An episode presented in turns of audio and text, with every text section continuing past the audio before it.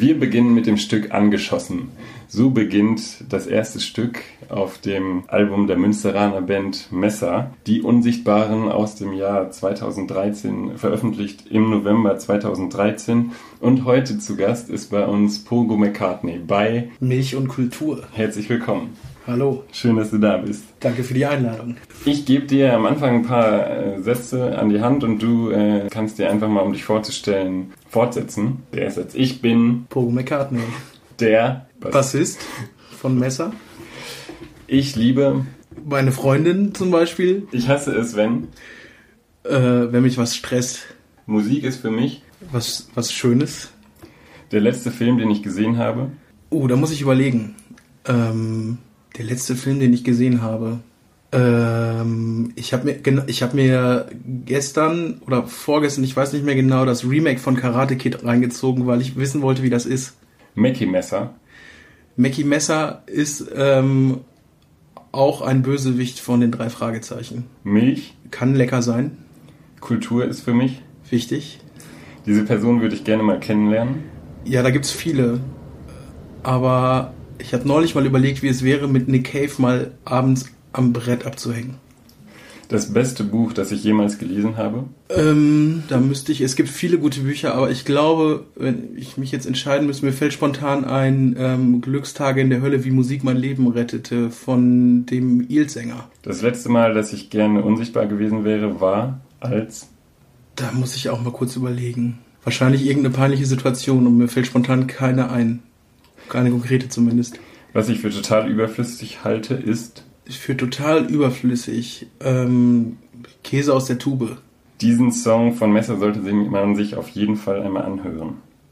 Hm, hm, hm. Ich finde ich find nach wie vor ist immer noch einer meiner Lieblingsstücke, aber vor allem live ähm, Gassenhauer. Wie kommst du dem Namen Pogo McCartney?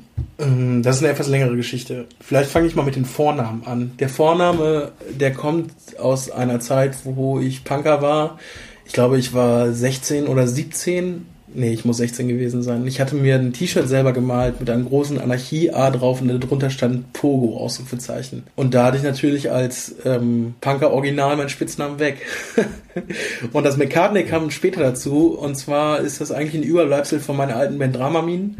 Da waren wir auf Tour und haben uns aus Spaß einfach irgendwelche ähm, berühmten Mucker-Nachnamen gegeben. Und ähm, diese Kombination war dann da und ich, ja, das klang irgendwie witzig. Und ich fand das dann habe das dann einfach so übernommen. Wer sind die Unsichtbaren auf dem Album? Also, ähm, wer die Unsichtbaren sind. Auf der Platte, auf der Rückseite der LP zumindest, ich habe die CD gerade nicht vorher, ich weiß nicht, ob sie da auch auf der Rückseite ist, da bin ich mir gerade nicht so sicher. Jedenfalls, wir sprechen hier von der LP, da ist diese Widmung hinten drauf und diese Widmung werde ich jetzt kurz vorlesen.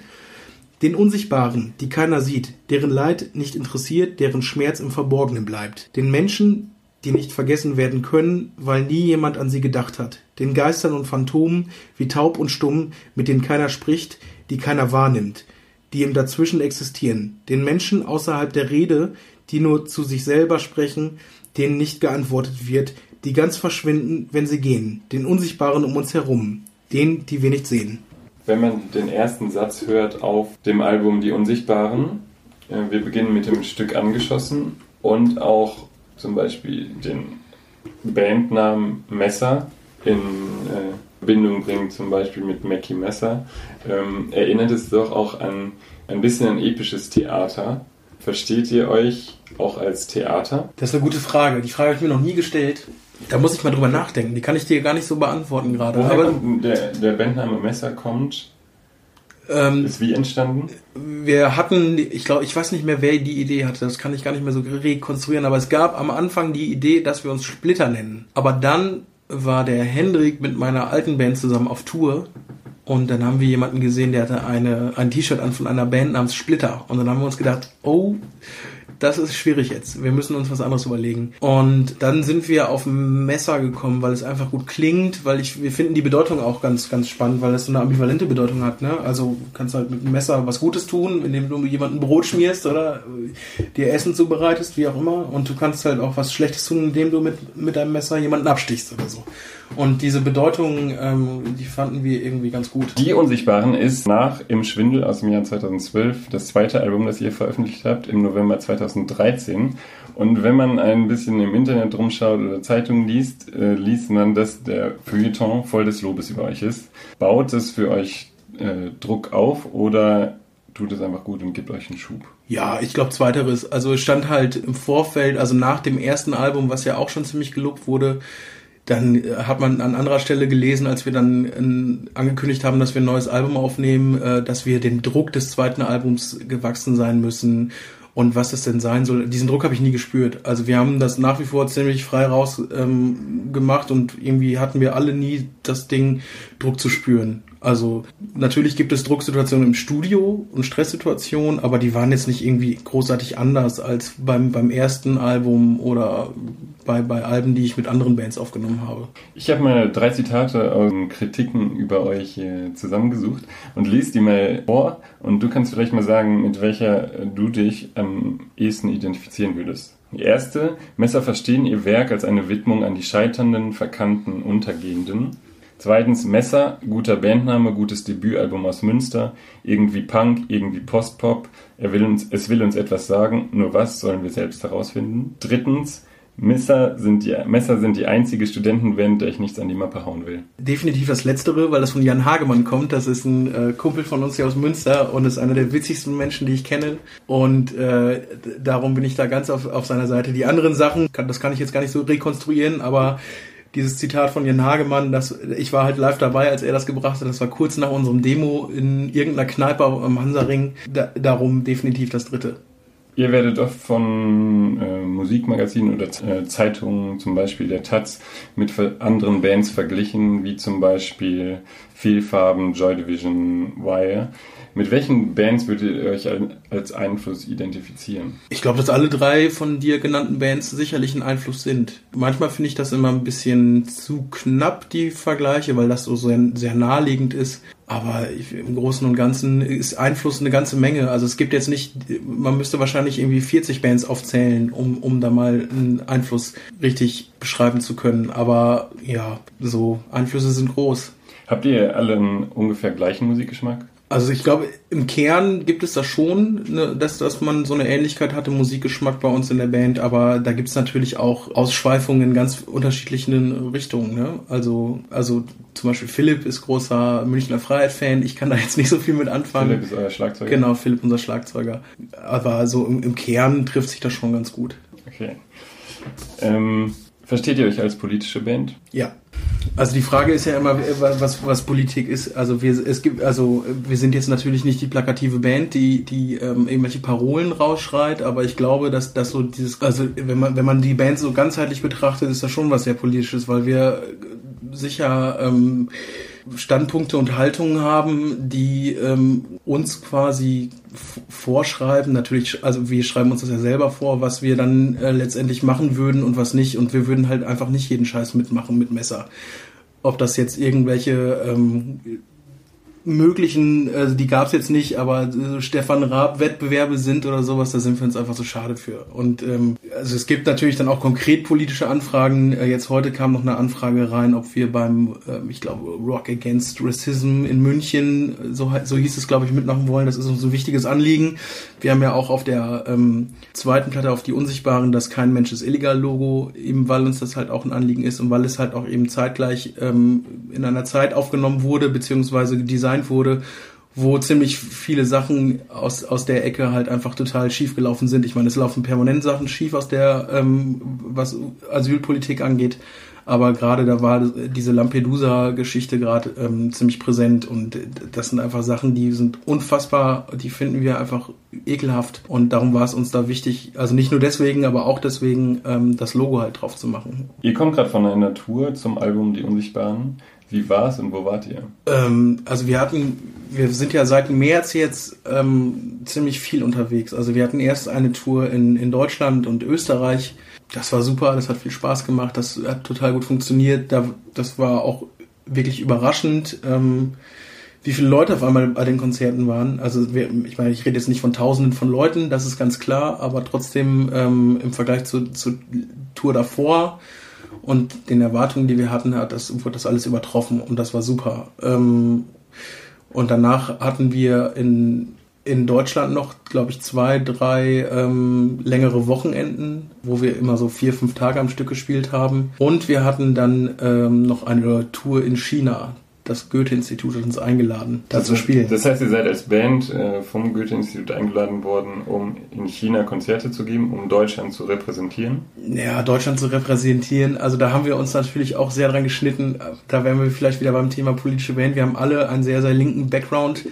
Wir kommen alle aus so einer Punk- und Hardcore-Szene, ähm, die ja politisch ziemlich motiviert ist auch. Ja, das war so ein bisschen sehr, wir haben uns natürlich, also wir haben uns das kritisch hinterfragt, ob wir das machen, ist das cool, wenn wir das machen, weil das ja letztendlich was ist, wie du schon sagst, unterm Strich kann man das vielleicht sogar echt so bezeichnen, dass man dann letztendlich irgendwie was aus Deutschland repräsentiert, aber da hat einfach dann die Neugier letztlich überwiegt. Und das Schöne war auch, dass wir dann in China waren, der Olli, der uns da begleitet hat, der hat selber ähnliche Gedanken und, und hinterfragt auch seinen Job dann kritisch vor Ort und ähm, ja, da war einfach die Neugier größer. Also und man muss ja auch dann sagen, es ist ja auch jetzt unterm Strich nichts, nichts Schlimmes, was man da macht. Es ist ja nicht so, dass wir da hinkommen äh, als so eine ehemalige Kolonialmacht oder sowas wie dann in Qingdao in China. Nee, also das war schon alles in, in allem eine spannende und komfortable Geschichte, was wir gerne nochmal machen würden. Und ähm, ja, das war super. Also eine ganz abgefahrene Erfahrung, die man da macht.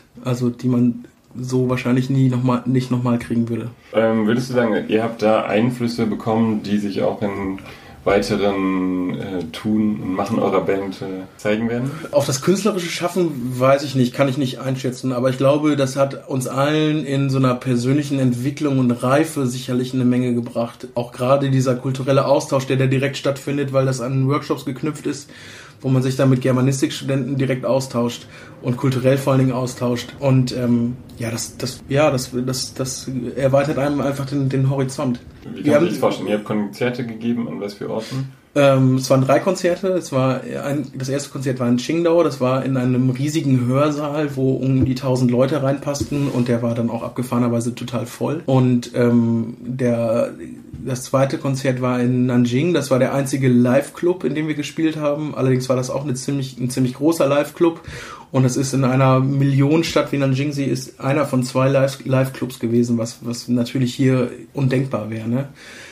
Ähm, und das dritte Konzert war in Shanghai, das war auch in der Universität in einem ziemlich großen Hörsaal. Seit wann spielst du Bass bei Messer? Bei, bei Messer? Mhm. Ähm, ja, ich habe die, ja, ich habe die Band nicht ganz mitgegründet, ähm, aber bevor was veröffentlicht wurde, bin ich dann schon eingestiegen. Also das war so, dass ähm, Pascal, Philipp und Henrik vorher eine Post-Rock-Band hatten namens Tora Torapa. Die haben also immer schon Musik miteinander gemacht und dann ähm, haben die sich zusammengesetzt und wollten was Neues machen, haben dann zwei Demo-Songs aufgenommen, ähm, haben mir die gezeigt und äh, wollten mich gerne als Bassist haben und das hat mich dann auch überzeugt. Ich fand das super und habe dann da auch mitgemacht. Vorher hatte ich dann Bands wie Dramamine oder Press Gang. Schon Fuse. In denen du ähnliche Musik gemacht hast? Oder? Nö, also es war schon sehr, also ich war jünger und ähm, war dann auch vielleicht so ein bisschen, äh, ja, also mir waren dann so Maßstäbe wie, wie ähm, so eine gewisse Aggressivität oder sowas total wichtig. Und darum habe ich mich, habe ich damals viel, viel für Punk und Hardcore übrig gehabt und habe dann dementsprechend halt auch so eine Musik gemacht. Wie entstehen Texte bei Messer? Hendrik äh, entwickelt die und stellt ihr euch vor oder wird vorher diskutiert oder schreibt zusammen? Nee, Hendrik hat da schon ähm, ein großes Maß der Freiheit, so wie ich oder Pascal in den meisten Fällen halt auch ein großes Maß an Freiheit haben, wie wir dann die Songs schreiben. Und ähm, also wie das im, im, im Speziellen abläuft bei Hendrik, das kann ich gar nicht so genau sagen. Also der sitzt dann vielleicht zu Hause, schreibt dann den Text und äh, bringt den halt einfach mit zur Probe. Meistens ist es dann so, ähm, dass die Texte halt dann über diese Songs drüber, diese Songs existieren und da kommt dann der Song dann drüber, dann wird dann das Song ein bisschen arrangiert, je nachdem, wie, wie dann der Text dazu passt und dann wird halt geguckt und wenn das alle geil finden, dann ist es geil, dann wird's genommen. Ihr habt schon verschiedene Videos gedreht, unter anderem zu Neonlicht, zu Die kapieren nicht, zu Tiefenrausch, gerade ganz neu. Ja. Die, äh, die kapieren nicht ist ein Video, bei dem sich zwei Männer ausgiebig, ausgiebig küssen. Ja. Ähm, bei Neonlicht werdet ihr hauptsächlich im Proberaum gefilmt und jetzt habt ihr gerade ein Video rausgebracht zum Song Tiefenrausch. Ich habe es mir angeguckt und äh, man hat den Eindruck, es ist äh, relativ äh, surrealistisch, fast äh, psychedelisch. Ihr seid in einem Wald zunächst, aber es ist ein sehr farbenprächtiges Video. Es, äh, der Wald wird überlagert durch Farbenspiele. Kannst du vielleicht was dazu sagen zu dem neuen Video? Ja, das ist auf der Tour im März, Ende März, Anfang April entstanden. Da sind wir, ich weiß nicht, ob wir, ich glaube, wir haben in München gespielt und mussten nach Wien, so war das, glaube ich. Und an dem Tag, das war so der erste richtig sonnige Tag, glaube ich, in diesem Jahr. Also, äh, also zumindest da unten. Ähm, es war blauer Himmel, keine Wolke zu sehen. Und äh, wir hatten mit auf der Tour Manuel Gerke, der das Video dann auch gedreht hat. Der hat Visuals bei uns gemacht auf der Tour. Und der hatte seine Kamera dabei, der hat ähm, auch schon im Vorfeld das Kapieren nicht Video zum Beispiel gemacht. Und dann hat er einfach spontan gefragt, ob wir jetzt nicht ein Musikvideo drehen wollen. Und dann haben wir gesagt, ja, hast du eine Idee? Und er sagte, ja. Okay, dann lass mal ranfahren. Dann sind wir von der Autobahn runter in so ein Waldstück und dann haben wir das einfach gefilmt. Also das war eine ziemlich spontane Sache, aber es war ziemlich witzig und hat Spaß gemacht. Irgendwo zwischen 4 Uhr nachts und dem neuen Morgen kommt ein Traum mit ganz viel Macht. Er entstammt aus meinen Sorgen, ein Wesen aus der Vergangenheit. Alles ist wieder, wie es niemals war und es wird auch nie so werden. Das sind äh, Textausschnitte aus dem äh, Song. Was dürfen äh, Messerfans von euch bald erwarten? Ich habe äh, gelesen, dass du gesagt hast, wir planen eine Art experimentelles Zwischenalbum angelehnt an äh, Krautrock-Sachen. Ist ein neues Album in Planung gerade? Ja, das sind so, wir haben zwischendurch immer wieder so ein paar Experimentierphasen, wo wir vor allen Dingen auch mit den uns nicht üblichen Instrumenten halt uns versuchen. Also, ähm, und das sind bisher immer so Synthesizer gewesen. Und es gab ja schon mal eine Veröffentlichung mit einem komplett elektronischen Stück auf einem Sampler. Und ähm, das heißt jetzt nicht, dass die Platte dann ausschließlich elektronisch wird, aber ähm, das, so ist der Plan, dass wir peu à peu uns mal ähm, an so einem Songs ran, ranmachen wollen, die vielleicht jetzt nicht in so einem üblichen Messer-Album-Kontext passen würden. Aber da ist auch die Frage, was ist denn der übliche Messer-Album-Kontext für uns? Das wird irgendwann auch rauskommen, diese Platte. Ähm, wann wissen wir noch nicht. Ähm, feststeht ist, dass wir jetzt nach diesem Festivalsommer uns im Proberaum ein bisschen mehr zurückziehen wollen, um mal wieder was Neues zu schreiben wofür dann letztendlich müssen wir mal gucken. Neues Album, dieses ähm, Zwischenalbum sozusagen, das sehen wir dann. Ganz herzlichen Dank, dass du da warst. Äh, danke für das Interview. Danke für die äh, Einladung. Es war mir ein Vergnügen. Wir trinken unsere Milch aus und ähm, ich würde sagen, äh, auf einen guten Festivalsommer. Das nächste Mal kann man euch sehen. Äh, auf welchen Festivals spielt ihr? Ich weiß gar nicht genau, welche alle. Also am besten einfach mal auf unseren Blog gucken. Ja. Gruppemesser.blogspot.de das war Kultur mit Pogo McCartney, dem Bassisten von Messer. Und ganz zum Schluss hat Pogo McCartney noch eine besondere Nachricht für euch. Wir sagen Tschüss. Es hat Spaß gemacht. Hört wieder rein, wenn es das nächste Mal heißt Milch und Kultur. Bis dahin. Macht's gut. Also vielen Dank nochmal für, diesen Podcast. Das ist eine, eine tolle Sache auf jeden Fall. Und ja, kauft euch Musik. Das ist wichtig.